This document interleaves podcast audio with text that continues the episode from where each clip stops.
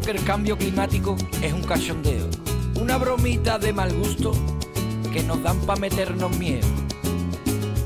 Y anda que no he pasado yo calor en el mes de enero, y en diciembre y en febrero. Coño, que me fui a la playa y me encontré a Zapatero y al Berlusconi y a Sarkozy, todos los colegas sofocados. Eh, Javier Bolaños, adelante, ¿qué nos traes hoy, querido? ¿De qué nos vas ¿Qué tal? a hablar? Muy buenas. Eh, mm, yo os quiero abrir un poco la mente en el sentido de que penséis en la cantidad de variables que tienen que ver con el cambio climático y con el funcionamiento del planeta, porque cuando nos ponemos a pensar en que el planeta se está calentando por el efecto invernadero y que esto va a traer una serie de consecuencias, no valoramos la cantidad de variables que hay que pueden jugar a favor o en contra de una cosa. Y hoy eh, traigo yo una que resulta muy curiosa. Dime, dime, Marco, es que me está hablando Marco y me, me estoy despistando. Que sigas, dice. Eh, una que es muy curiosa. Las termitas y el cambio climático. Deja que las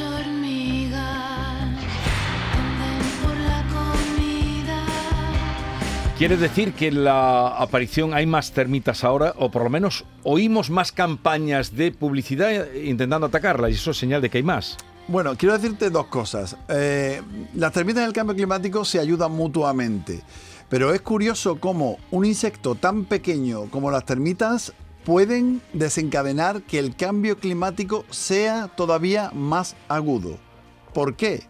Pues nos lo va a explicar Víctor Resco, que es profesor de Ingeniería Forestal de la Universidad de Girona, que ha hecho un estudio que es pionero, que se hace en España, pero que se lleva a cabo también en veintitantos países y que, no- y que nos cuenta esto. El 25% de las emisiones las absorbe la vegetación, las absorben los árboles. Entonces, este es un sumidero de carbono, este es el, sitio donde se almacena carbono. Hay unos componentes que son efímeros, como puede ser la, madera. Y es que al cabo de un tiempo, antes o después, ese árbol o bien se va a pudrir o bien va a, arder en un incendio. Entonces, de una forma o de la otra, va a devolver ese CO2 a la atmósfera. Normalmente los, los estudios hasta ahora asumían que este sumidero de carbono en la madera podría durar décadas o siglos hasta que se descomponía por las bacterias y lo que hemos visto es que realmente las termitas son mucho más importantes de lo que se creía en, en la descomposición de la madera y que son capaces de comerse la madera tres veces más rápido que las, que las bacterias, por lo que este sumidero de carbono terrestre es más lábil, es más efímero, dura menos de lo que se creía y en ese sentido digo que pueden ponerle el turbo al cambio climático porque disminuyen la duración de estos sumideros de carbono terrestres. Yo no sé si ha quedado claro, eh, pero mm, resumiendo un poco, Resumiendo. eh, los árboles capturan el CO2 y ese CO2 se queda en los árboles hasta que mueren. Una vez que mueren, cuando lo deterioran las bacterias, los hongos, eh, tarda mucho en que ese CO2 vuelva a la atmósfera. Cuando una vez muere y los hongos destruyen la madera, vuelve ese CO2 a la atmósfera. No se pierde ese CO2. No, no, el, el CO2 no se pierde nunca.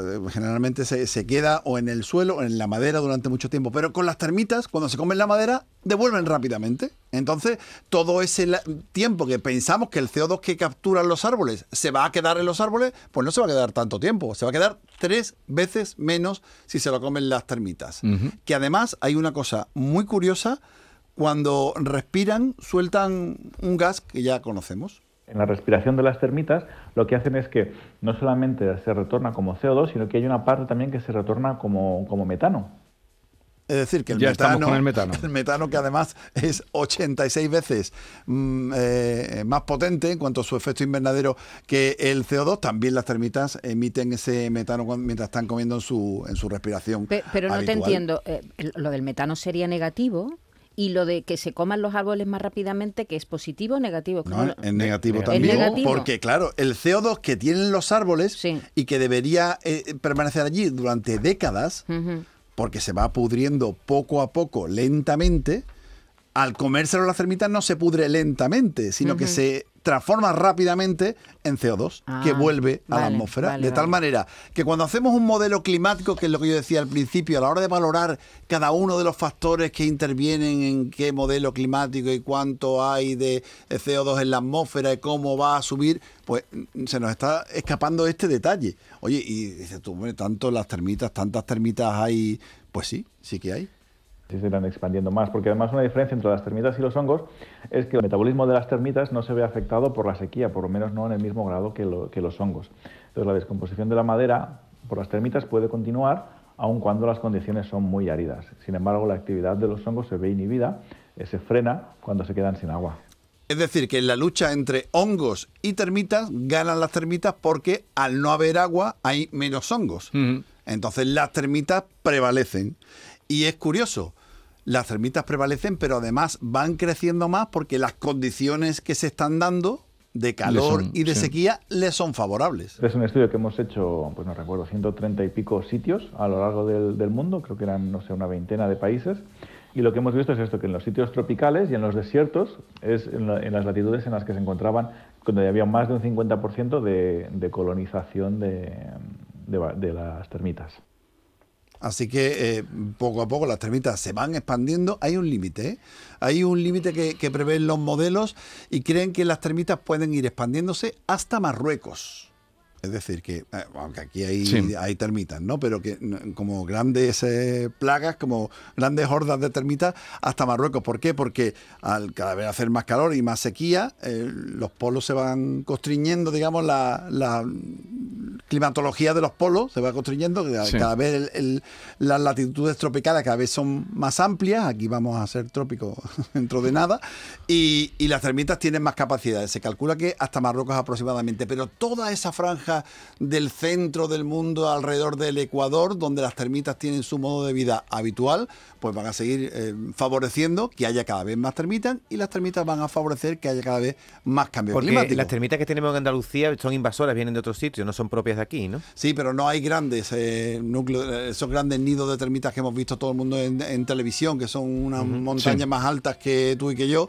eh, eso no lo hay aquí, ni, ni muchísimo menos. Y claro, en los grandes bosques tropicales tampoco. Y aquí tampoco hay grandes bosques tropicales que sean ¿Las castigados por las termitas comen humanos? Las termitas no. Te pregunto, no sé, no lo sé. En las películas, ¿no te acuerdas de las La- marabuntas? A mí eso Cua- me daba un miedo de chica horroroso. Eso eran hormigas, de todas formas. Eso, ¿no? cuando Eso ruge era- la marabunta cuando- eran, Eran no, hormigas, eran, eran hormigas, no hormigas, eran eran termitas. hormigas. Y las termitas, ah, que las termitas no son hormiguitas, Ta- son No, parecidas, no, no, son no, primas, ¿no? no, no, no, no tienen nada que ver? Las termitas No. son terribles. La- Pero lo que mm, vengo oyendo, por ejemplo, es más publicidad en manera de combatirlas. Entonces me hacía pensar que hubiera ahora más termitas, eh, aparte de todo el razonamiento que tú nos estás dando, eh, pero ¿no, ¿no se ha apreciado también que hay más publicidad para combatir termitas ahora? ¿No te has dado cuenta? Yo la verdad es que no sé si hay eh, más, más o, o menos termitas. Tiene su lógica en el sentido de que cuanto más calor haga, más pueden proliferar las termitas que tengamos aquí, que no sé qué números son ni qué cantidad de termitas hay en España, pero es verdad que hay eh, la mayoría de insectos se está reduciendo, es decir, la biodiversidad la estamos reduciendo cada vez más y no me extrañaría que haya Tiene que haber siempre ma- madera que esté en contacto con el suelo.